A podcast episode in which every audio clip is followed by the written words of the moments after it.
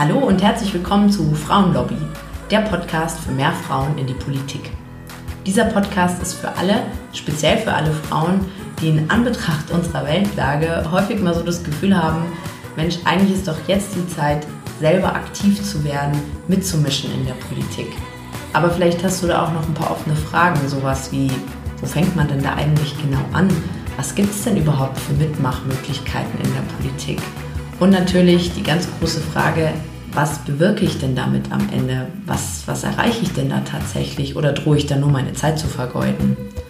Und vielleicht begleitet dich auch noch ein Gedanke, sowas wie Null Bock auf das Haifischbecken Politik. Oder du denkst, du wüsstest vielleicht gar nicht so richtig über Politik Bescheid. Falls dem so ist, dann bist du hier genau richtig, denn das und noch vieles mehr klären wir hier. Ich heiße Julia Post, bin 29, Sozialunternehmerin und vor knapp fünf Jahren habe ich mich in die Welt der Politik im Ehrenamt begeben. Und ich kann dich beruhigen, trotz Politikstudium lief auch bei mir alles im Learning by Doing Modus ab. Auf diese Reise möchte ich dich gerne mitnehmen und einen Raum zum Erfahrungsaustausch aufmachen. Und das natürlich überparteilich. Deshalb wäre es auch schön, wenn das Ganze hier ein Mitmachprojekt werden könnte und du mir deine Fragen und Gedanken zuschickst, die ich dann sehr gerne mal in einer Folge hier aufgreife.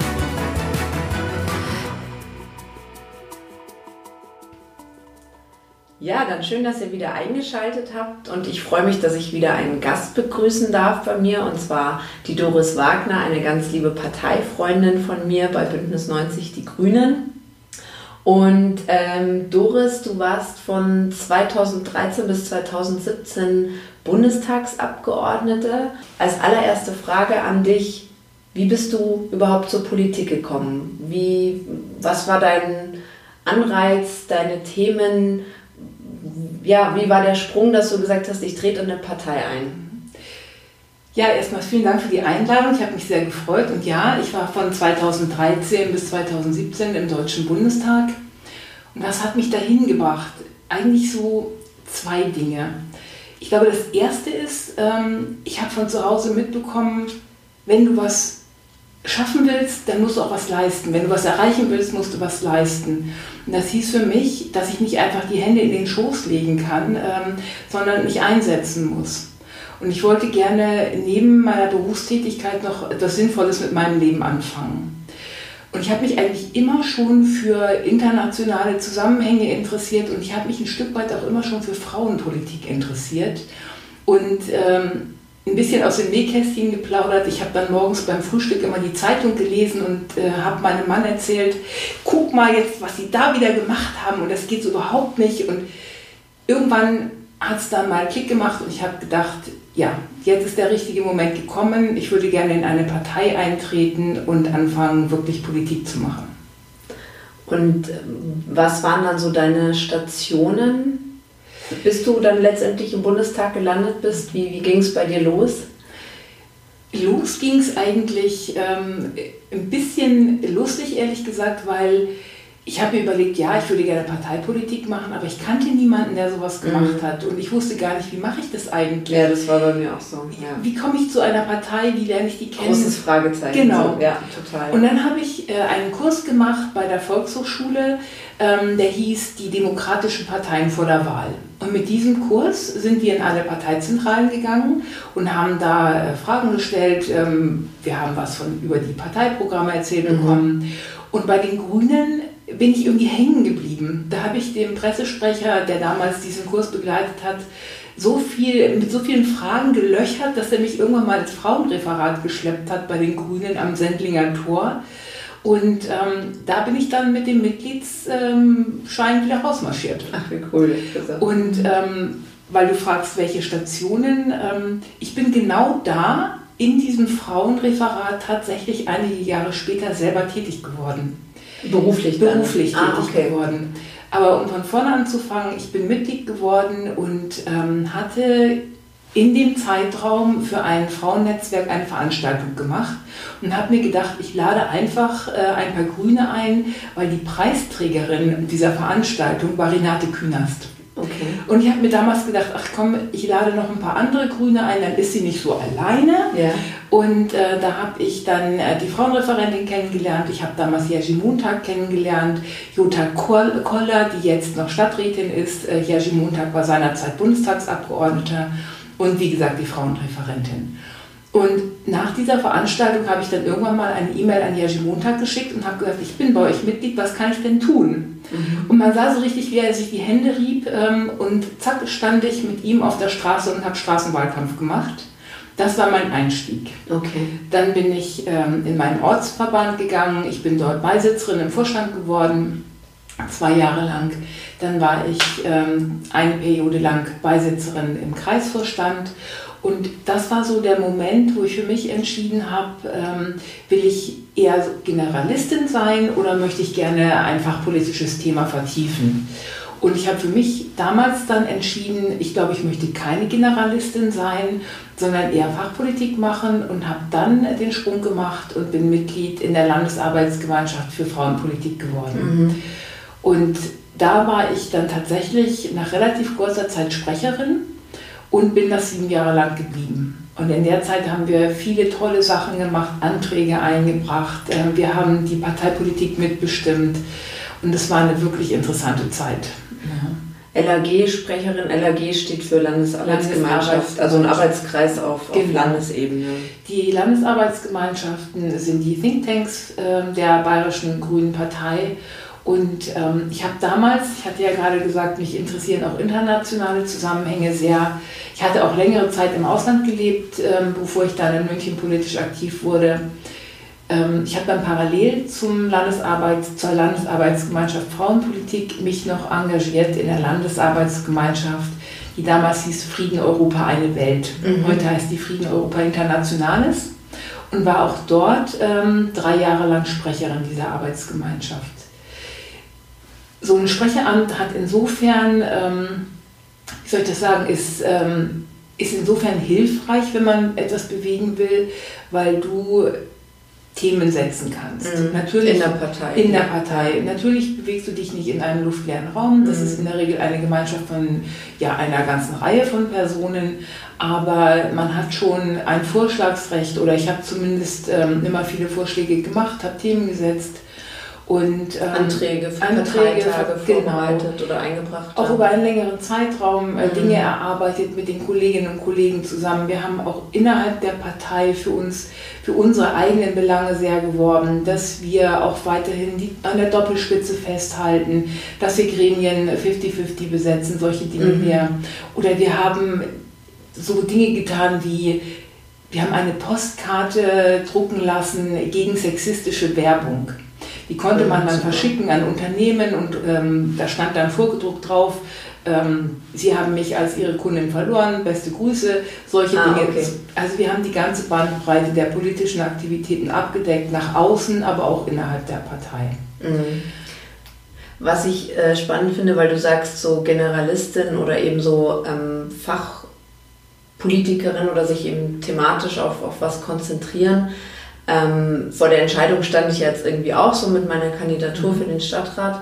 Ähm, woran hast du das auch so gemerkt? Also, oder vielleicht können wir auch für die, die zuhören und sich vielleicht auch die Frage stellen, hast du jetzt im Laufe deiner Zeit, kannst du da so ein bisschen benennen, wer vielleicht für das eine oder für das andere eher geeignet ist oder ob man es einfach mal ausprobieren soll und entdecken soll, wo man sich wohler fühlt oder was, ja? Ich glaube, das muss man tatsächlich ausprobieren. Mhm. Das ist so ein bisschen wahrscheinlich eine persönliche Neigung. Nachdem ich mich immer schon für internationale Zusammenhänge interessiert habe, ich habe mich immer schon sehr für Gleichstellung interessiert, ähm, war es nach dem Einstieg als Generalistin irgendwann für mich klar. Also es hat sich einfach irgendwann mal für mich so ergeben, dass ich gedacht habe, nee, ähm, oder um ganz offen zu sein, mich haben manche Themen auch einfach nicht so sehr interessiert ja. wie andere. Ich ja. glaube, ähm, man muss dafür geschaffen sein, sich heute mit ähm, Verkehrspolitik im Münchner Norden zu beschäftigen, übermorgen mit dem Schwimmbad im Münchner Süden und äh, überübermorgen vielleicht mit Stadtklima, ähm, um jetzt mal auf kommunaler Ebene zu bleiben, was ich ja am Anfang gemacht habe. Das ist total wichtig und ich habe total liebe Kolleginnen und Kollegen, die von Herzen Kommunalpolitikerinnen sind. Aber für mich war irgendwann mal klar, dass es nicht so das, wofür mein Herz schlägt. Ja. Und man braucht viel Engagement, ich glaube, man braucht viel Herzblut, weil man sehr viel Zeit aufwendet. Ähm, es ist äh, nicht immer unanstrengend, weil man viele Wochenenden unterwegs ist, viele Abende dafür hergibt. Und da braucht man, glaube ich, sehr viel Herzblut und dann muss man etwas tun, woran man auch Freude hat und man glaubt, auch Beitrag leisten zu können. Ja, was, das habe ich auch in einer anderen Podcast-Folge schon mal so gesagt und wir haben da neulich auch drüber gesprochen, dass man auch immer sehr aufpassen muss, wenn man in dieser Generalistin-Rolle ist, dass man halt nicht nur, ich sage jetzt mal, das Mäuschen für die, für die Orga-Themen ist, sondern eben auch noch mhm. wirklich politisch was vorantreibt. Und da müssen eigentlich genau Frauen eben auch aufpassen, dass sie nicht so in diese Rolle kommen, wo sie dann gerade im ehrenamtlichen Bereich organisieren und hinter den Kulissen äh, brav alles auf die Beine stellen, aber eigentlich, ja, ich finde, es geht sehr schnell verloren, dass man wirklich politisch arbeitet. Mhm. Und ähm, das war für mich letztendlich auch so, dass ich eben gesagt habe, ich möchte aber politisch arbeiten genau. und ich habe meine Themen und das möchte ich eben gern machen. Und da ist dann eben ein Mandat ähm, ein guter Weg. Ja. Ich glaube, da habe ich schon gleich am Anfang bei dem Einstieg gewissermaßen was richtig gemacht.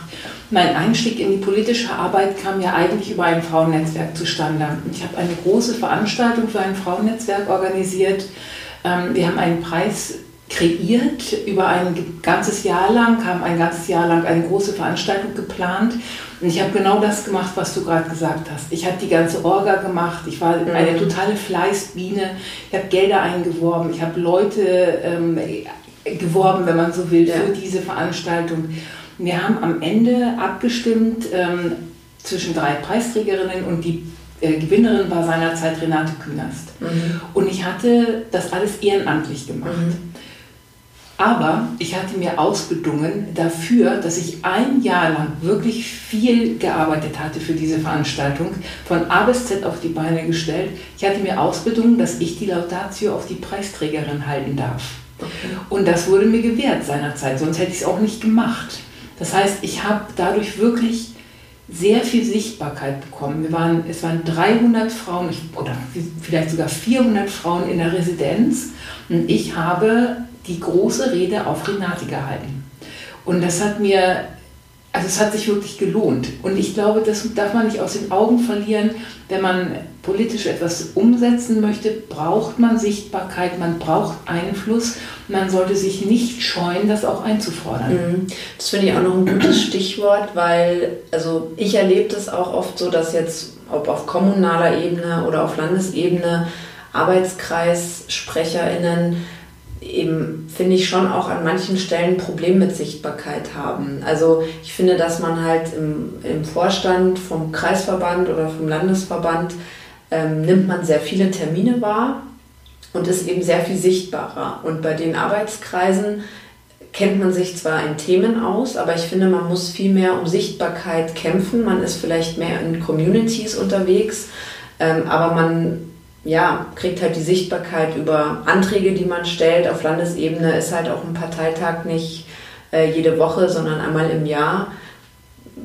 Geht es dir auch so oder hast du da einen anderen Blick drauf? Äh, nein, das würde ich äh, genauso beschreiben. Ja. Ich glaube, ähm, was man tatsächlich machen sollte, ist, sich nicht, äh, nicht nur in seinem eigenen Arbeitskreis zu verharren, mhm. sondern sich zu vernetzen, einmal mit anderen Landesarbeitsgemeinschaften, dass man ähm, guckt, ob man die, nicht Dinge auch zusammen machen kann und dadurch auch in andere inhaltliche Communities reinwirken kann und dort Sichtbarkeit gewinnt. Man sollte versuchen, auch seine Themen von der Landesebene wieder zurückzubringen auf die kommunale Ebene mhm. und in dem eigenen Kreisverband die Themen ähm, weitertragen und sie auch dort einbringen. Mit Veranstaltungen. Mit Veranstaltungen zum Beispiel, zum Beispiel oder auch mit Berichten äh, bei Kreisversammlungen, solche Dinge mehr, damit man ähm, die beiden Dinge zusammenbringt, dass ja. man einmal seine Expertise, die man sich ja erwirbt durch dieses ehrenamtliche Engagement, ähm, verbindet mit einer gewissen Sichtbarkeit auch. Ja, und, tue Gutes und rede darüber. Ja, genau. Und ja. ich glaube, ähm, wir haben manchmal zwischen den Ebenen zu wenig Austausch weil es äh, ist zwar wunderbar, wenn man auf Landesebene arbeitet inhaltlich und da vielleicht auch dann Anträge stellt, aber wie du gerade sagst, ähm, so eine Landesarbeit, so eine Landesdelegiertenkonferenz ist einmal im Jahr, maximal zweimal ähm, unter besonderen Bedingungen. Und dann bleibt das da stehen. Aber mhm. es wäre doch gut, wenn wir die Inhalte in die Partei reintragen. Und das mache ich doch bei mir vor Ort. Und dann ähm, habe ich damals noch was anderes gemacht. Wenn ich ein konkretes Thema hat, hatte, von dem ich annahm, dass es auch für andere interessant ist, habe ich einfach mich mal bei Kreisverbänden angemeldet. Mhm. Ich habe dann mal die Vorsitzenden angerufen, die SprecherInnen, ähm, habe gesagt, hier, ich arbeite gerade an dem und dem Thema oder meine Arbeitsgemeinschaft arbeitet gerade daran. Ähm, soll ich nicht mal vorbeikommen? Wollt ihr mir nicht mal einen Redeslot von zehn Minuten auf, einem eurer Kreis, auf einer eurer Kreisversammlungen geben? Und natürlich wollen das nicht immer alle, aber manche sind total glücklich, weil sie vielleicht selber dieses Thema gerne behandelt hätten, weil ähm, Manche sind auch dankbar, weil sie ja, mal so einen Input kriegen genau, und selber was nicht vorbereiten müssen. Genau. Ja. Und ähm, da muss man, glaube ich, ein bisschen erfinderisch sein, um mal zu gucken. Und das hat ja, also es hat was mit Sichtbarkeit zu tun, aber auch mit Effizienz mhm. gewissermaßen, weil man steckt sehr viel Arbeit da rein, sehr viel ehrenamtliches Engagement geht in bestimmte Anträge, die hat man über Monate erarbeitet gemeinsam. Und warum soll man an dieser Expertise nicht auch andere teilhaben lassen? Ja.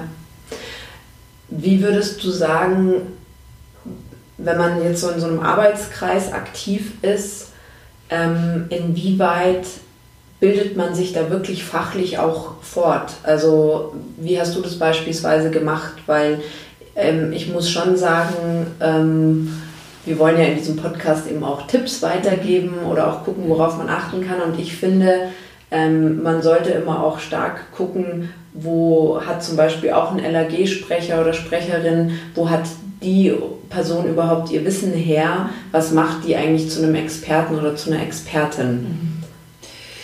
Also ich glaube, es gibt verschiedene Möglichkeiten, die man alle nutzen sollte.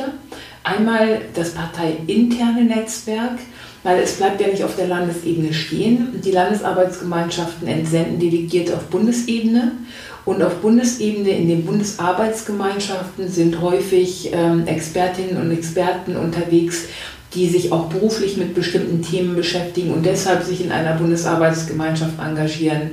Da sind aber auch häufig ähm, unsere Abgeordneten zu Gast, die mhm. eben berichten aus dem Parlament, die dort ihre Expertise teilen und auch über die parlamentarische Arbeit berichten. Das ist mal der eine Strang, würde ich sagen, wie man ähm, sich inhaltliche Expertise drauf schaffen kann. Das andere ist natürlich, ich habe immer schon viel gelesen. Mhm. Ähm, das heißt, äh, ich lese mich kreuz und quer und ich google dann auch manchmal einfach äh, Themen ähm, und versuche einfach auch mal quer zu lesen, was sagen andere zu diesem Thema, ähm, was sagen meine eigenen Leute zu diesem Thema, aber auch viel Zeitungen, viel Magazine, auch manchmal Bücher, wenn es irgendwas Interessantes dazu gibt. Ähm, und das Dritte ist, ich gehe auch extern, äh, wenn ich etwas finde, auf Veranstaltungen. Mhm. Ich war jetzt gerade auf einer, um ein Beispiel zu nennen, auf einer Veranstaltung der Süddeutschen Zeitung zur Pressefreiheit. Die hatten zwei afrikanische Journalisten, Journalistinnen eingeladen, die berichtet haben, warum sie ihr Land verlassen mussten als Journalisten. Solche Dinge mache ich mhm. natürlich auch in anderen Zusammenhängen. Ich besuche Verbände, wenn die Veranstaltungen machen. Also man sollte auch über den eigenen grünen Tellerrand hinaus gucken. Ja, unbedingt. Ja. Ähm, weil wir jetzt auch so von Sichtbarkeit gesprochen haben, was ich bei mir erlebt habe, was ich auch als Tipp weitergeben kann, ist, dass man einfach auch Sichtbarkeit kriegt, indem man eben sich auch nicht nur im grünen Kontext bewegt, sondern einfach auch wirklich Communities zu dem Thema bespielt und da sich auch ein Netzwerk aufbaut, weil ähm, das hatte ich bei der letzten Podcast-Folge zum Thema Wahlkampf auch ähm, mit, mit meinem Gast, ähm, dass es ja dann auch wichtig ist, wenn man ähm, so ein Mandat anstrebt und Kandidatin für einen Wahlkampf werden will, dass man ja da auch Communities erreicht. Ähm, und das ist natürlich gut, wenn man die auch vorher schon kennt und sich dann Namen erarbeitet hat und da eben auch Expertenwissen ansammelt. Was da übrigens ein guter Hebel ist, ähm, erstens mal sich zu vernetzen in die Communities außerhalb der Partei und auch um sich Expertise zu holen, ist Expertinnen und Experten einzuladen in die Landesarbeitskreise. Ja, das, das macht ihr auch regelmäßig. Genau, das ja. machen wir sehr regelmäßig. Das habe ich immer sehr regelmäßig gemacht, weil ich erstens ein neugieriger Mensch bin Und wenn man mal den Kontakt hergestellt hat, ähm, dann kann man immer mal wieder auch darauf zurückgreifen, wenn man mal eine Frage hat, wenn man ein neues Thema behandelt. Dann hat man, wenn man sich ein großes, breites Netz geschaffen hat, findet man immer eine Person, die man fragen kann. Ja. Und das macht sehr viel aus. Vielleicht ist ja. nicht sofort die erste äh, die erste Telefonnummer, die mich zum Ziel bringt, aber vielleicht weiß die Person, die ich angerufen habe, jemand anderen zu empfehlen. Ich glaube, es ist sehr klug, sich gut zu vernetzen. Ja. Ähm, jetzt mache ich so ein bisschen so einen Cut. Was hast du eigentlich, bevor du dann Frauenreferentin wurdest, äh, beruflich gemacht? Ähm, ich bin eigentlich von Haus aus äh, Textilbetriebswirtin. Ich habe sehr lange in der Textilindustrie gearbeitet, ähm, in Italien, in Mailand, in London ähm, und dann, als ich nach Deutschland zurückkam, die ersten Jahre auch. Mhm. Und habe ähm, dann aber irgendwann festgestellt, dass ich auch mit zunehmender Politisierung, dass ich gerne irgendwo arbeiten würde, wo, wie soll ich das sagen, in einem Bereich, der mir mehr Sinn vermittelt. Okay. Also nicht in den Textilien. Das, ich fand es irgendwann, es hat mir viel Spaß gemacht als junge Frau, aber irgendwann hatte ich das Bedürfnis, etwas zu machen, was mir so meiner inneren Einstellung auch ähm, ja, entspricht. Ja.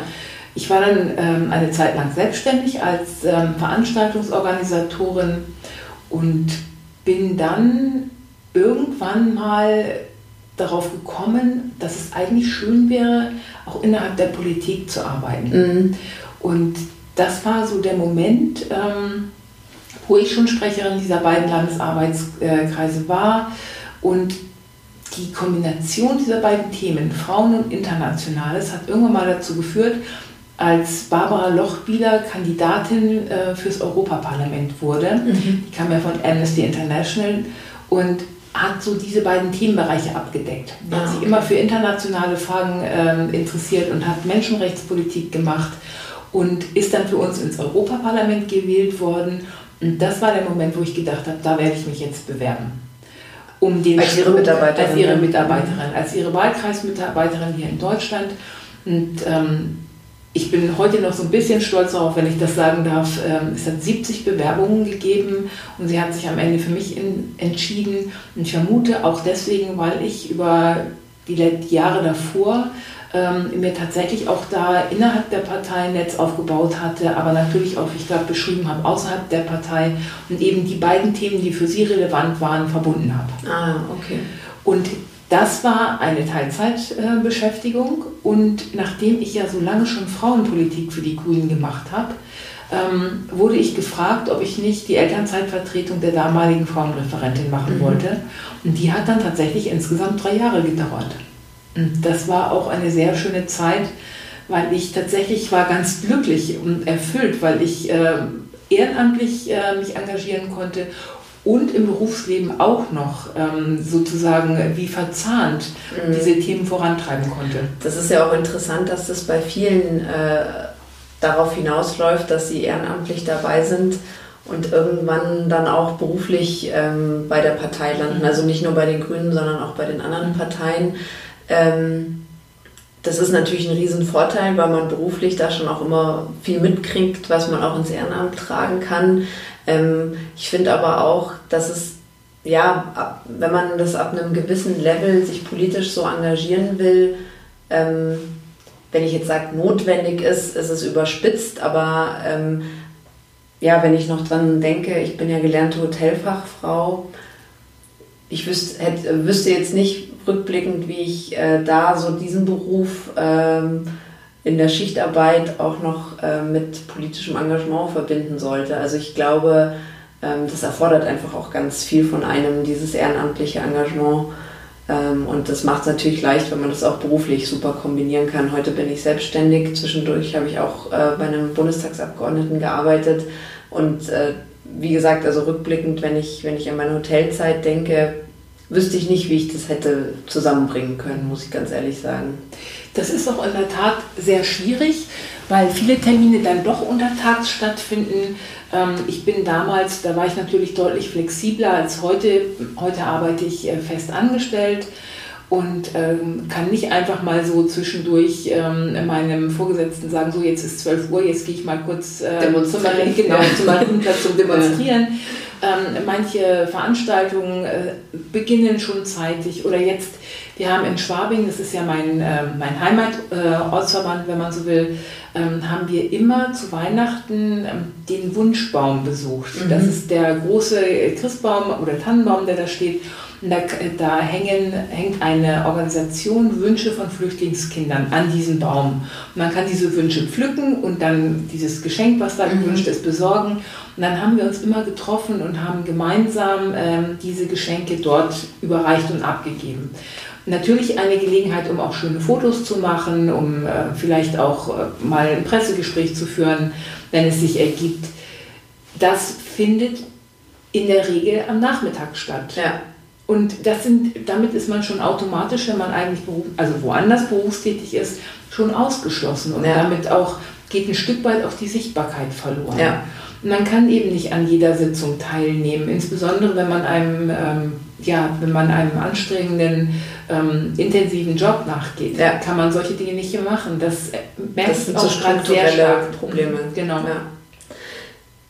Wie kam es dann, dass du gesagt hast, jetzt werfe ich meinen äh, Hut in den Ring und kandidiere eben für ein Bundestagsmandat?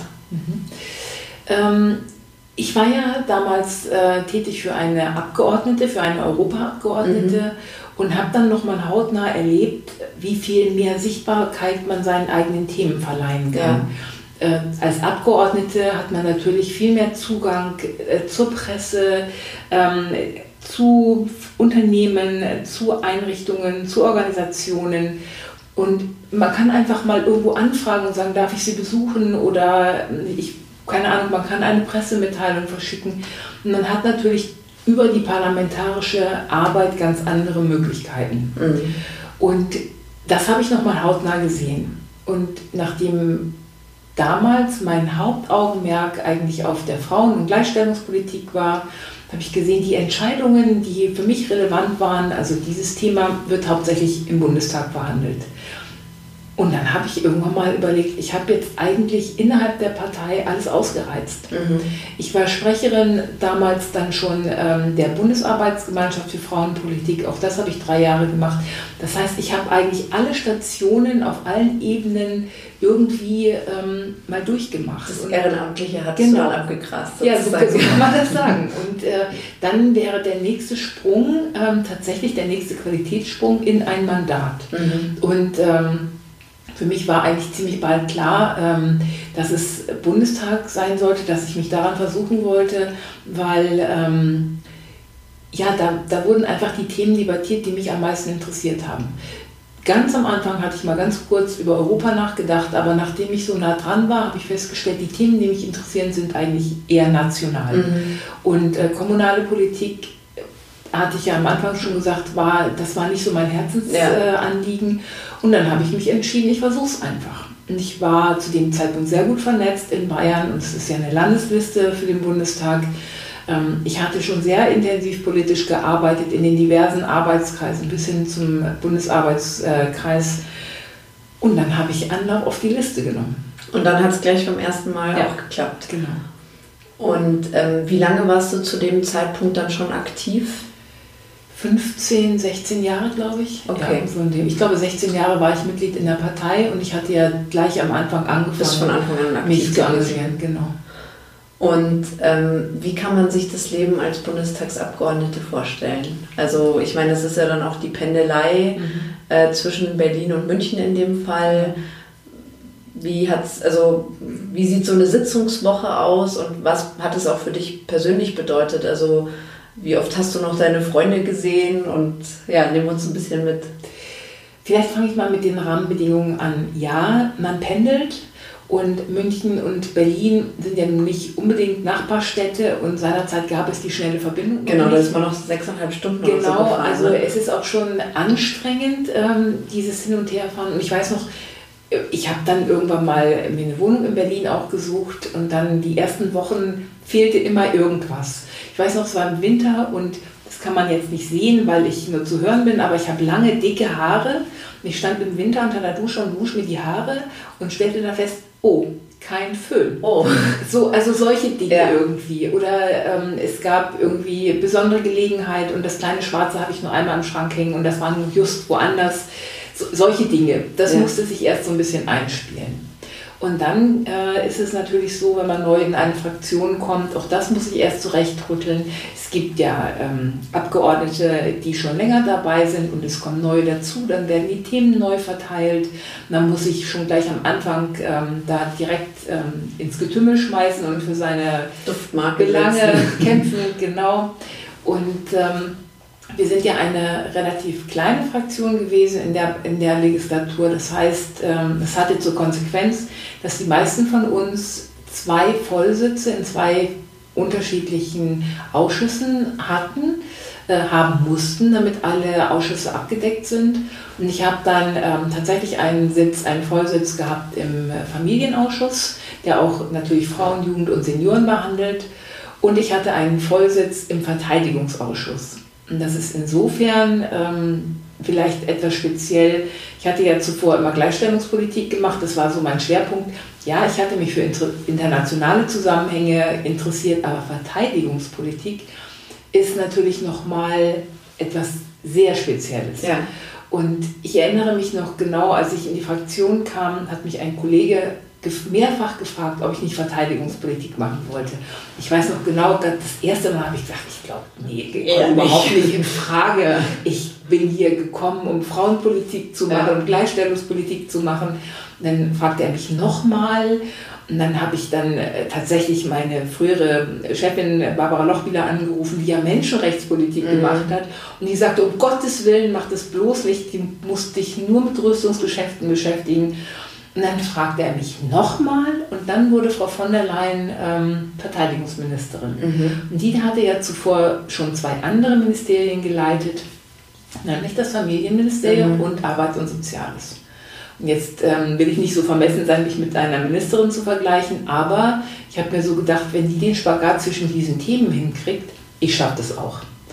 Und dann habe ich ähm, tatsächlich ähm, diesen Sitz im Verteidigungsausschuss bekommen und habe festgestellt, dass es ein, also dass es ein relevantes Thema war, das war mir schon vorher klar, aber dass, dass es natürlich sehr viel mehr ist als nur Rüstungsgeschäfte. Es ja. geht um europäische Kooperation, ähm, es geht um Haltung zu bestimmten Krisen, es geht um Prävention, wenn man gut ist, es geht um die Bundeswehr, es geht um die Bundeswehr als Arbeitgeberin ähm, es gibt eine ganze Bandbreite von Themen und gerade auch so diese europäischen Themen in dem Zusammenhang waren für mich total interessant. Ich ähm, bin dann tatsächlich auch ähm, ausgewählt worden für die Fraktion. Ich durfte an den interparlamentarischen äh, Treffen teilnehmen. Da haben sich die Außen- und Verteidigungspolitiker der europäischen Mitgliedstaaten getroffen, alle, alle sechs Monate, immer im Land der Ratspräsidentschaft.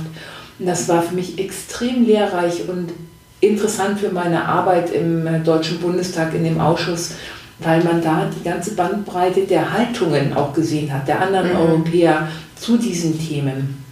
Also es war eine sehr spannende Zeit. Und wenn du fragst, wie so eine Woche aussieht, ähm, das ist, wie soll man das beschreiben? Eine Woche baut sich auf ich versuche es mal exemplarisch an einem Ausschuss darzustellen. Man muss sich aber vorstellen, dass ich das doppelt gemacht habe, sozusagen mhm. für jeden Ausschuss. Ähm, das geht damit los, dass man sich trifft mit den Personen, mit den Abgeordneten, die im gleichen Ausschuss sitzen. Das war im Fall des Verteidigungsausschusses, waren, das drei, waren wir zu dritt mit den Mitarbeitern und haben mal geguckt, was passiert eigentlich diese Woche so.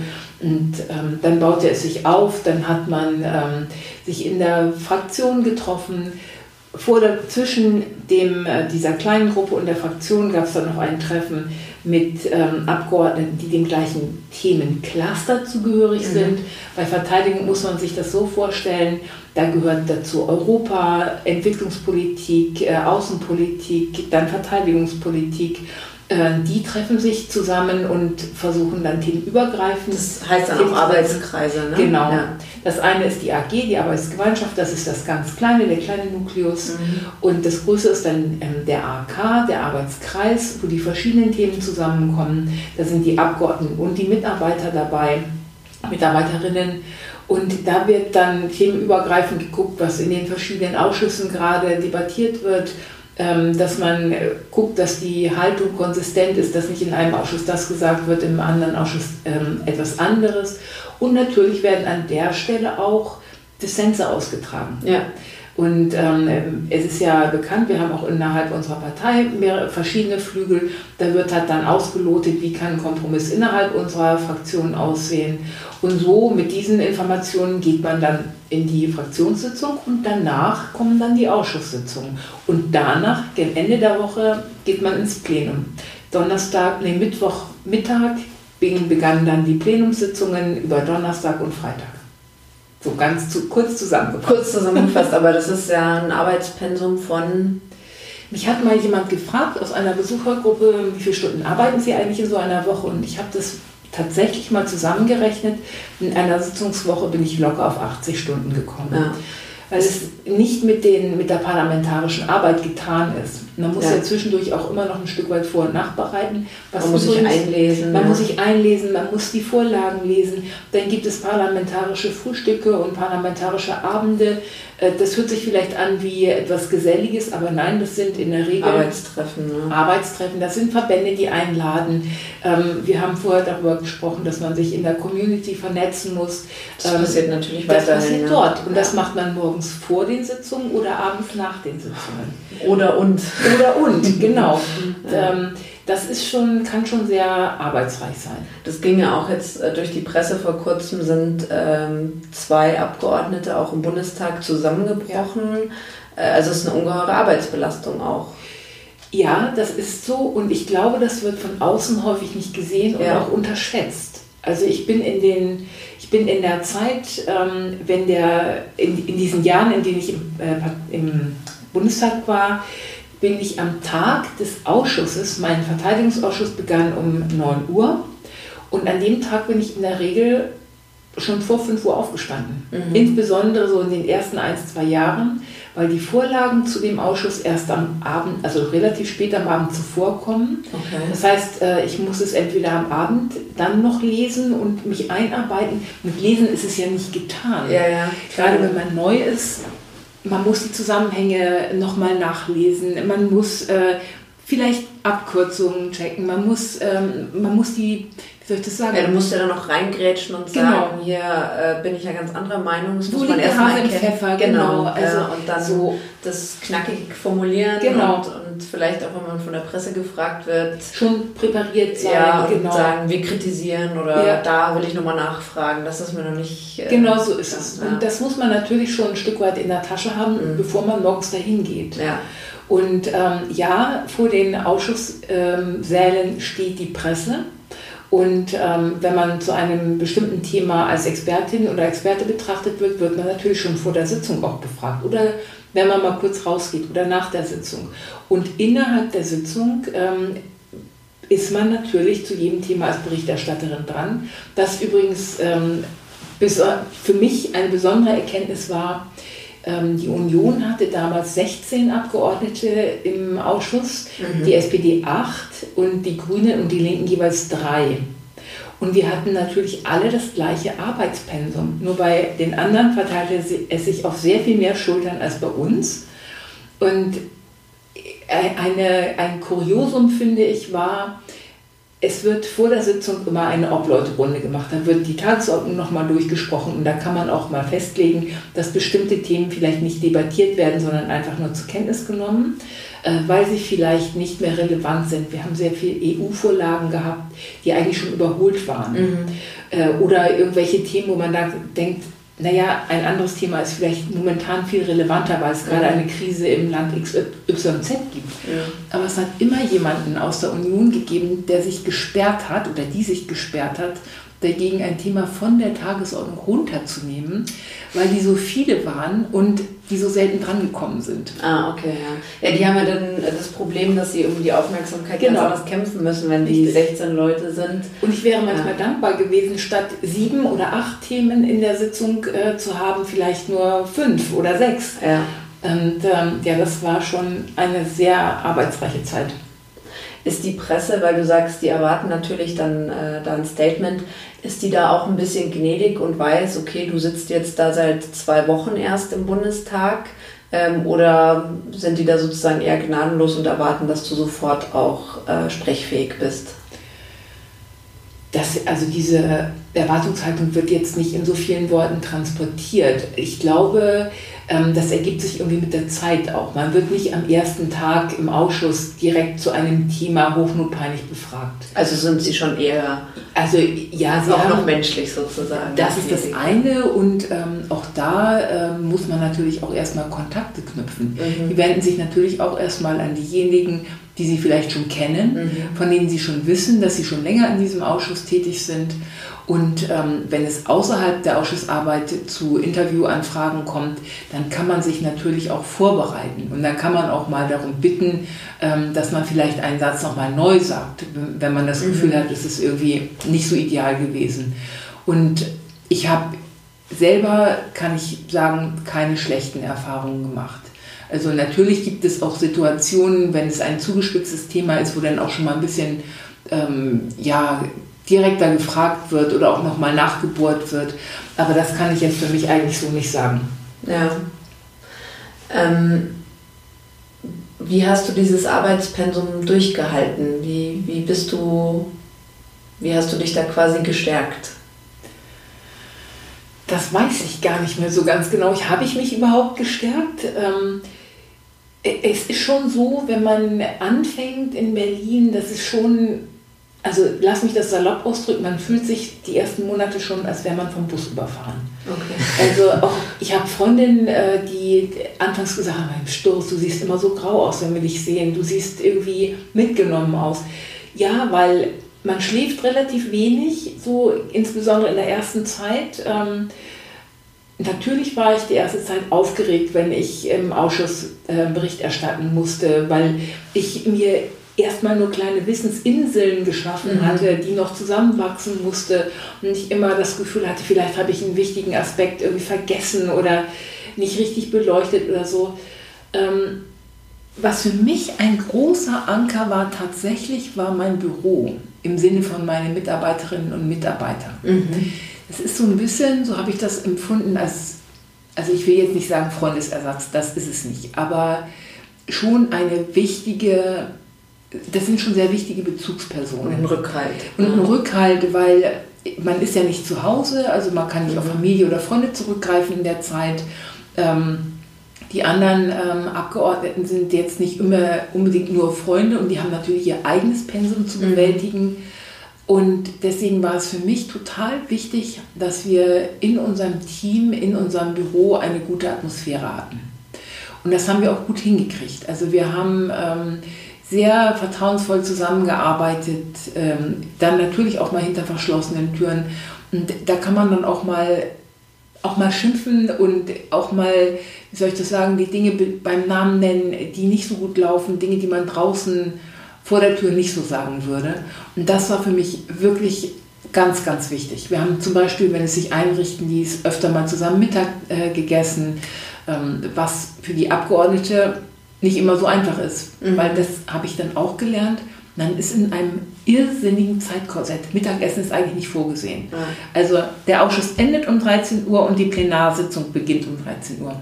Das heißt nicht immer, dass man sofort dahin gehen muss, aber wenn das Thema, wenn das eigene Thema zufällig dran ist, direkt um eins, dann muss man darüber gehen. Mhm. Und so ähm, habe ich da im Büro versucht, mir so Inseln zu schaffen. Du hast gerade ähm, ja selber angesprochen, dein, dein Büro, deine Mitarbeiterinnen und Mitarbeiter. Das war ja dann auch wieder was Neues, ähm, dass du plötzlich Chefin warst, ein Büro geleitet hast, die dir zugearbeitet haben ich meine, das hast du wahrscheinlich auch nicht gelernt, sondern musstest das plötzlich einfach machen. Wie ist es dir damit ergangen? Wie hast du da reingefunden? Also man muss ja sehr, sehr viel lernen in der ersten Zeit. Es, also es gibt ja keinen Ausbildungszweig Abgeordnete. Ja. ja. solche Dinge. Also so, man muss die, ähm, die Instrumente lernen, die Gepflogenheiten lernen, man muss sich eine Community schaffen. Und ja, dann brauchst du natürlich auch Mitarbeiterinnen und Mitarbeiter, ich habe ein unglaubliches Glück gehabt. Ähm, ich hatte ja vorhin erzählt, dass ich drei Jahre lang Sprecherin der Bundesarbeitsgemeinschaft für Frauen- und Gleichstellungspolitik war. Und aus der Zeit hatte ich eine Co-Sprecherin. Und diese Co-Sprecherin arbeitete schon im Bundestag. Und irgendwann habe ich sie mal gefragt, ob sie für mich arbeiten würde, wenn ich den Sprung in den Bundestag schaffe und natürlich auch mit dem großen Wunsch, Frauen- und Gleichstellungspolitik zu machen. Und das war, so, das war fast ein bisschen wie ein Heiratsantrag. Irgendwann saßen wir mal beieinander und haben eine Sitzung vorbereitet für unsere Bundesarbeitsgemeinschaft. Und dann waren wir fertig und saßen so in der Hotelhalle, weil man trifft sich ja immer irgendwo in Deutschland. Und dann habe ich sie so angeguckt und habe gesagt, du, könntest du dir eigentlich vorstellen, für mich zu arbeiten? Mhm. Und ähm, sie hat das dann auch gemacht und wir waren ein tolles Team und das hat es für mich so, so, so viel leichter gemacht, ja. weil sie sich erstmal gut im Bundestag schon auskannte. Mhm. Sie hatte schon zwei Legislaturen als äh, Mitarbeiterin in einem Büro ähm, hinter sich gebracht. Ähm, wir haben uns persönlich sehr gut verstanden. Das hatte schon die, die Zusammenarbeit in der Arbeitsgemeinschaft gezeigt, dass wir total gut ineinander greifen und das hat es für mich unglaublich einfach gemacht auch dann natürlich mit ihrer Hilfe weitere Mitarbeiterinnen und Mitarbeiter auszuwählen. Äh, sie wusste, worauf es ankommt. Sie hat den richtigen Blick dafür gehabt. Wir haben immer gemeinsam die Interviews geführt, die Vorstellungsgespräche. Und diese, wirklich dieser Rückhalt ähm, in meiner Büroleiterin war großartig. Und das hat mir sehr geholfen. Schön. Mm, wir haben vorhin ja schon, ähm, als es auch noch um deine ehrenamtliche Zeit ging, äh, auch so über dieses Thema Sichtbarkeit gesprochen, wie man es auch so ein bisschen für sich ähm, garantieren kann. Ich könnte mir vorstellen, dass so bei ein paar Zuhörerinnen und Zuhörern vielleicht auch so der Gedanke war, boah, das klingt vielleicht sehr strategisch, ne? wie gehe ich vor? Muss man aber ja irgendwie auch. Ähm, wie, wie erging dir das dann auch in der Fraktion? Also ähm, da sind ja auch viel die Überlegungen, wie gehen wir jetzt damit raus. Dann gibt es vielleicht auch manchmal den berühmten Fraktionszwang. Hattest du das Gefühl, du kämpfst da noch idealistisch für deine Themen und deine Anliegen oder geht es eigentlich nur noch um Taktik und Strategie? Ähm, nee, eigentlich nicht, weil, ähm, wie soll ich sagen, ich bin ja neu in diese Fraktion gekommen und ich war jetzt ich war weder Fraktionsvorsitzende noch Mitglied im äh, Fraktionsvorstand. Ich war erstmal nur einfache Abgeordnete. Mhm. Ähm, insofern hat sich meine Strategie ehrlich gesagt darin erschöpft, ähm, innerhalb äh, der Abgeordneten, die die gleichen Themen äh, bearbeitet haben, mich zu positionieren, weil da fängt es ja erstmal an, dass man ähm, im gleichen Ausschuss sitzt und dass es Überschneidungen in den Themen gibt und dann ist es natürlich schon eine Frage, wer bekommt eigentlich Redezeit im, mhm. im, Plenum.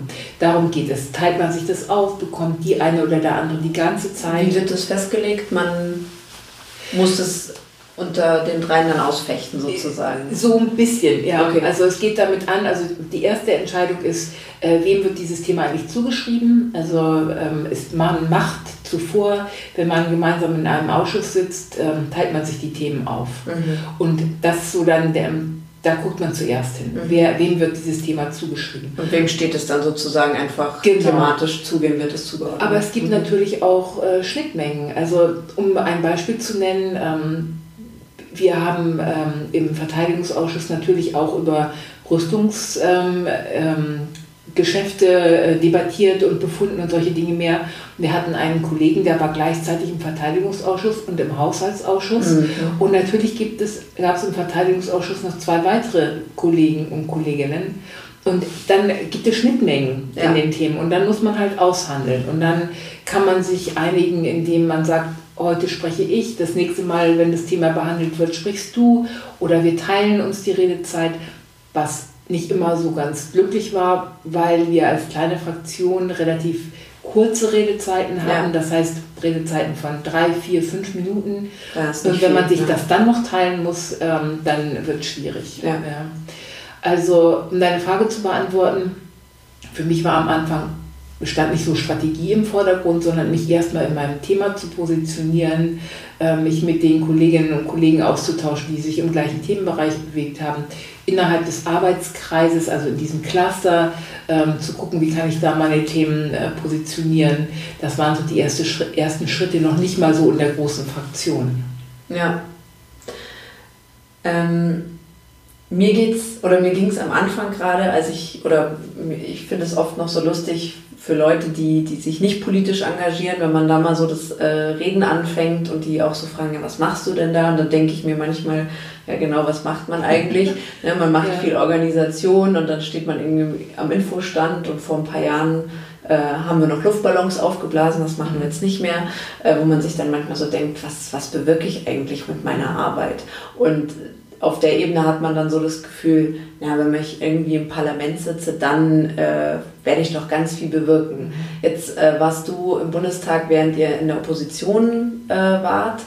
Hattest du das Gefühl, du hast da was mit deiner Arbeit richtig ausgerichtet und bewirkt? Man könnte jetzt annehmen, ähm, wenn man in einer kleinen Fraktion ist, ähm, wird man natürlich immer überstimmt ähm, von der großen Koalition, die ja auch damals schon regiert hat. Das ist auch in der Tat so. Viele der Anträge, die wir gestellt haben, sind natürlich einfach weggestimmt worden. Aber tatsächlich war es für mich ganz persönlich so, dass ich ein sehr greifbares Ergebnis auch hatte.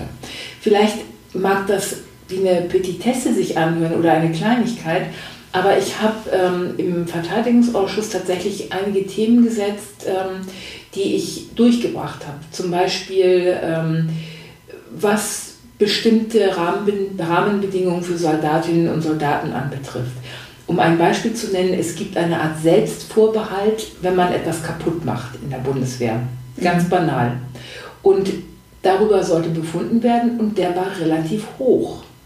Und ähm, ich habe dann mich mal so in meiner Community umgehört und habe selber natürlich ein Stück weit auch äh, recherchiert und mein Büro hat recherchiert. Wir haben dann ähm, uns gesagt, dass es eigentlich zu hoch ist. Und ich habe dann den Antrag gestellt, dass dieser Selbstbehalt geringer sein muss mhm. und habe das auch durchgesetzt. Das heißt, es war ein sehr greifbares, positives Ergebnis für fast 250.000 Leute in Deutschland. Mhm. So groß ist nämlich die Bundeswehr inklusive der zivilen Mitarbeiter. Mhm. Oder ein anderer Fall, ich weiß, da war ich sehr hartnäckig über viele Monate da ging es ähm, um Radarstrahlenopfer. Das sind Soldatinnen und Soldaten gewesen, die an Radargeräten gearbeitet haben. Mhm. seinerzeit ungeschützt, ähm, teilweise, weil man die einfach öffnen konnte. Es war nicht richtig ähm, verschlossen. Es gab keine Sicherheitsvorkehrungen. Und daraus sind viele Krankheiten entstanden. Und es ist ein sehr komplexes Thema. Jedenfalls war ich sehr lange daran äh, dran und habe ähm, versucht, einen Antrag zu stellen, habe das immer wieder in den äh, Ausschuss eingebracht und am Ende hat der Staatssekretär dieses Thema aufgegriffen, weil ich natürlich als Mitglied einer kleinen Fraktion immer überstimmt worden bin oder worden wäre. Dann wäre der, der Antrag weg gewesen. Ich habe ihn immer wieder zurückgezogen und irgendwann mal hat er das Thema aufgegriffen, hat quasi meine Forderungen genommen, hat es in einen eigenen Antrag gegossen und dann haben wir das positiv ähm, abgestimmt, es ist durchgegangen und es ist zwar nach außen nicht mit mir nach Hause gegangen, weil ich nicht diejenige war, die diesen Antrag eingebracht hat. Aber der Opferverband hat mir die Blumen nach Hause geschickt, weil ich monatelang dafür gekämpft habe, dass das nicht einfach weggestimmt wird, sondern dass man sich wirklich damit inhaltlich beschäftigt. Und es war mir egal, ob die anderen damit nach Hause gegangen sind oder wir, weil es auch ein relativ kleines Thema war. Aber es hat ganz konkret den Menschen geholfen. Ja, toll. Das ist ein tolles Beispiel. Es war wirklich äh, ein, sehr, äh, ein sehr befriedigendes Gefühl, weil Menschen, die krank sind, mehr Hilfe bekommen haben, mehrere Krankheiten noch abgedeckt wurden von den Hilfsmöglichkeiten, mhm. äh, die es da gab, die vorher nicht abgedeckt waren. Also ein sehr konkretes Ergebnis. Ja. Ähm, man hört, wenn du so äh, erzählst, dass dir die Arbeit richtig Spaß gemacht hat und du das richtig gerne gemacht hast. Ähm, und dann 2017 hat es bei dir leider mit dem Wiedereinzug nicht mhm. ähm, geklappt. Das habe ich dann auch schon live mitbekommen. Da war ich dann auch schon äh, Mitglied in der Partei. Ähm, das heißt, du warst dann sozusagen nur eine ähm, Legislaturperiode mit dabei. Wie gestaltet sich das Leben nach so einem Mandat? Was passiert dann eigentlich? Ja, das ist auch eine gute Frage. Ich glaube, das ist für auch für jeden ein Stück weit unterschiedlich. Äh, so, ich glaube, wenn man nicht ganz freiwillig ausscheidet, braucht man erstmal auch ein Stück weit eine Phase der Trauer und mhm. der, der Ablösung. Und es ist ja auch alles sehr anstrengend, das darf man nicht vergessen. Auch der Anlauf auf eine Listenausstellung. Der Wahlkampf. Ähm, der Wahlkampf. Du trotzdem also den, den quasi den parteiinternen Wahlkampf, wenn man Mhm. so will. Das ist sehr anstrengend. Und ich habe dann nach der Listenausstellung, obwohl es klar war, es würde für- mich mit ziemlicher Sicherheit nicht reichen, trotzdem einen sehr intensiven Wahlkampf gemacht, Ja. weil mein Ortsverband, mein Kreisverband hat auf mich gesetzt. Ähm, die hatten mich als Kandidatin und zu dem Zeitpunkt war ich ja noch Abgeordnete. Ja. Das heißt, äh, ich hatte auch noch äh, eine gewisse Autorität als Abgeordnete im Wahlkampf. Ja, und auch eine Sichtbarkeit, Und Sichtbarkeit. Kontakt zur Presse. Genau. Und ich wollte einfach auch meiner Verantwortung ähm, gegenüber den Personen, die mich gestützt haben, einfach gerecht werden. Ja, Das weil man kann als. Partei äh, dann nicht auf dich verzichten. Genau. Und ähm, bei aller Trauer ähm, und bei aller Enttäuschung ähm, war es für mich total wichtig und ganz klar, dass ich zu meiner Verantwortung stehen würde. Und ich habe dann auch einen sehr intensiven Wahlkampf gemacht und direkt im Anschluss gleich einen weiteren Wahlkampf, nämlich den Ja, Landtagswahlkampf. das ging Schlag auf Wir Schlag haben ja, die also letzten mehrere Jahre. Jahre, genau Wahlkampf Ja. gemacht und ähm, habe dann, wie soll ich das sagen, habe es vielleicht die ersten Monate fast ein bisschen versäumt, so ins Abklickenbecken zu Mhm. gehen und mich zu lösen, weil ich immer noch sehr intensiv Politik gemacht habe und gleichzeitig natürlich versucht habe, ähm, eine neue berufliche Perspektive für mich zu finden. Das nicht so ganz einfach war. Erstens, weil ich ähm, wie soll ich das sagen, die ersten ähm, Wochen und Monate vielleicht auch ein Stück weit nicht so genau hingeguckt habe und einfach weiter Politik gemacht habe, Mhm. so wie vorher. Und irgendwann dann, ähm, wie soll ich das sagen, irgendwann dann realisieren musste, dass ich natürlich unbedingt einen neuen Job brauchte. Ich musste ja von irgendwas leben. Und es ist nicht so, ähm, dass einem die neuen Positionen dann hinterhergetragen werden. Und ich bin 56. Ähm, ich habe keine akademische Ausbildung. Äh, ich habe ein Parteibuch, also wie auch immer das aussieht. Ja. Das ist nicht immer, öffnet nicht nur immer Türen. Ja. Das heißt, ich habe tatsächlich so ein paar Hemmnisse, die es nicht so ganz so einfach gemacht haben, ähm, jetzt sofort woanders neu einzusteigen. Und äh, das war für mich dann doch eine sehr anstrengende, auch emotional anstrengende Zeit. Auf der einen Seite die Ablösung von der beruflichen Politik ähm, hin zu einer Neuorientierung. Ähm, und das hat doch eine ganze Zeit lang gedauert, bis ich mich da so neu zurechtgerüttelt hatte. Ja. Ähm, kriegt man da noch so eine Art Übergangsgeld? Oder ist man dann von Tag 1, fällt man dann irgendwie durchs Raster? Nein, das ist Gott sei Dank so, man bekommt ein Übergangsgeld für jedes Jahr, dass man im Bundestag war, bekommt man einen Monat. Ah, okay. Das Also heißt, bei dir waren es dann vier Monate. Vier Monate, genau. Okay. Was, äh, Ist aber dann auch kurz. Also, das ist ja. re relativ kurz und für mich war es noch so, ähm, ich hätte wahnsinnig gerne für die Bundeswehr gearbeitet, weil ich mich mit, mit dieser Materie so intensiv beschäftigt Jetzt warst hatte. drin in. Genau, und ich hatte auch, also ich kannte natürlich viele Leute und ich hatte mich ähm, auch beworben und ich war auch im Prozess schon relativ weit. Und ähm, dann kam es, und das ist natürlich auch immer ein Stück weit ein Politikum, wenn man sich als Abgeordnete dort bewirbt, ähm, dann kam es zur Regierungsneubildung und in dem Rahmen wurden dann viele Leute, die auch, wie soll ich das sagen, meinen Bewerbungsprozess begleitet hatten, versetzt oder ähm, manche gingen auch in Ruhestand.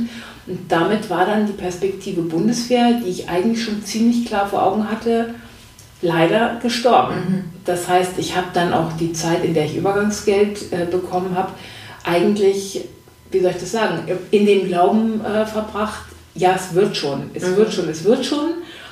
Und dann nach sechs Monaten kam dann leider der Daumen runter. Und Also da hingst du dann auch lange da in der Luft. ich lange in der. Luft irgendwie und hatte mich aber ein Stück weit auch, wie soll ich das sagen, darauf verlassen, vielleicht auch ein bisschen blauäugig, ähm, muss ich jetzt so im Nachhinein sagen, und musste dann quasi nochmal neu anfangen zu suchen. Ja.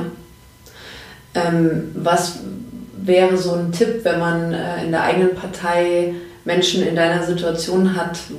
Was, was würde denen helfen, wie man auch als einfaches Mitglied, also das eher offensiv angehen, ein einbinden? Also ich war von Anfang an total beeindruckt, dass du auch so ähm, in der Partei aktiv geblieben bist. Also ähm, ich hätte auch damit gerechnet, dass du dich vielleicht eher zurückziehst. Das war ja überhaupt nicht der Fall. Du bist nach wie vor mega aktiv. aber was, was wären so quasi Tipps, die du jetzt aus deiner Perspektive auch an einfache Parteimitglieder mitgeben kannst?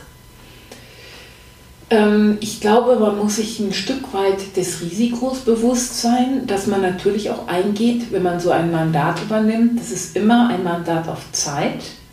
Ähm, man sollte sich gut überlegen, wie man damit umgeht. Und ich glaube, man kann nicht auf Vorrat einen Job suchen. Das geht natürlich mhm. nicht, weil man natürlich äh, auch ein Stück weit ja die Hoffnung hat, dass es nochmal eine weitere Legislatur weitergeht. Aber natürlich sollte man äh, Kontakte pflegen, man sollte auch innerhalb der eigenen Community zu den Verbänden und so weiter, die ja dann auch ein, ein potenzieller Arbeitgeber wären, wenn man mhm. ausscheidet, wenn man aus der politischen Arbeit ja auch Expertise mitbringen würde. Also ich glaube, ich, es ist gut, man ist gut beraten, wenn man ähm, die Kontakte pflegt. Nach einer Legislatur, wenn man neu reingekommen ist und dann gleich wieder ausscheidet, ist es natürlich, das ist zu kurz, mhm. habe ich die Erfahrung gemacht. Man ist einfach noch nicht gut genug vernetzt. Ähm, man sollte aber auch, glaube ich, sich nicht scheuen, das habe ich auch nicht getan, nach dem Ausscheiden auch die Kolleginnen und Kollegen ansprechen. Ich mache ja nicht Politik nur, um ein Mandat zu haben. Ich ja. habe ja immer Politik gemacht, weil es mir ein Herzensanliegen war. Ähm, das hat für mich geheißen, dass ich durchaus auch erwogen hätte, innerhalb der Partei zu arbeiten. Mhm. Und ich habe das auch klar kundgetan, dass ich ähm, zur Verfügung stehen würde für bestimmte Sachen. Und an der Stelle würde ich mir tatsächlich äh, aus der Partei etwas mehr Offenheit wünschen. Ich habe so das Gefühl, dass wenn man da an, wenn man kommt und sagt, ich brauche einen Job, ich suche einen Job, dass es so ein bisschen, wie soll ich das sagen, bedürftig klingt, mhm. vielleicht auf der einen Seite und auf der anderen Seite ich so das Gefühl habe, dass da nicht so sehr große Offenheit da war. Ähm, aber das kann ich jetzt auch nur für mich sagen. Ja. Also vielleicht war ich auch die falsche, falsche Person zur falschen Zeit am falschen Ort. Vielleicht war die Expertise, die ich aus dem Parlament mitgebracht habe, nicht die, die gerade gefragt war. Ähm, aber ich hätte mir vielleicht so ein bisschen mehr offensivere Hilfestellung, dass genau, man auf dich zugeht und sagt, hey ja, Doris, genau, äh, ja. wo kriegen wir dich jetzt unter? Genau, so, lass doch mal gucken, du hast immer einen guten Job gemacht. Ähm, ich habe ja mein Mandat nicht, äh, ich habe ja mein Mandat nicht verloren, weil ich einen schlechten Job gemacht habe. Ja. Es war eine Personalrochade in Bayern, äh, die dazu geführt hat, dass wir hatten auch nicht das allerbeste Wahlergebnis. Das kommt nochmal dazu. Wir sind ja in der Woche vor den Wahlen nochmal so abgestürzt. Mhm. Also es hat verschiedene äh, Gründe gegeben, aber es war kein Grund, dass ich keinen guten Job gemacht hätte. Mhm. Und ähm, das wäre vielleicht ganz schön gewesen, da etwas mehr aufgefangen zu werden. Also das ist auf jeden Fall auch ein heißer Tipp, wenn man Menschen wie dir dann auch in anderen Parteien sozusagen begegnet, dann ja. lieber den Stier bei den Hörnern packen sozusagen und nicht betreten weggucken vielleicht. Genau. So. Ja. Betreten weggucken trifft es ziemlich genau. Ja, okay. Liebe Doris, vielen, vielen Dank dass du heute mein Gast warst und äh, so offen und ehrlich berichtet hast von dem spannenden MDB-Leben, was auch manchmal zwei Seiten haben kann. Und ähm, du wirst ja bei der nächsten Bundestagswahl auch wieder antreten und es nochmal probieren. Auf jeden Fall. Genau. Und äh, ja, dafür drücke ich dir alle Daumen und freue mich, dass du hier dir die Zeit genommen hast und ja, alles Gute auf dem weiteren Weg. Herzlichen Dank, das habe ich sehr gerne gemacht.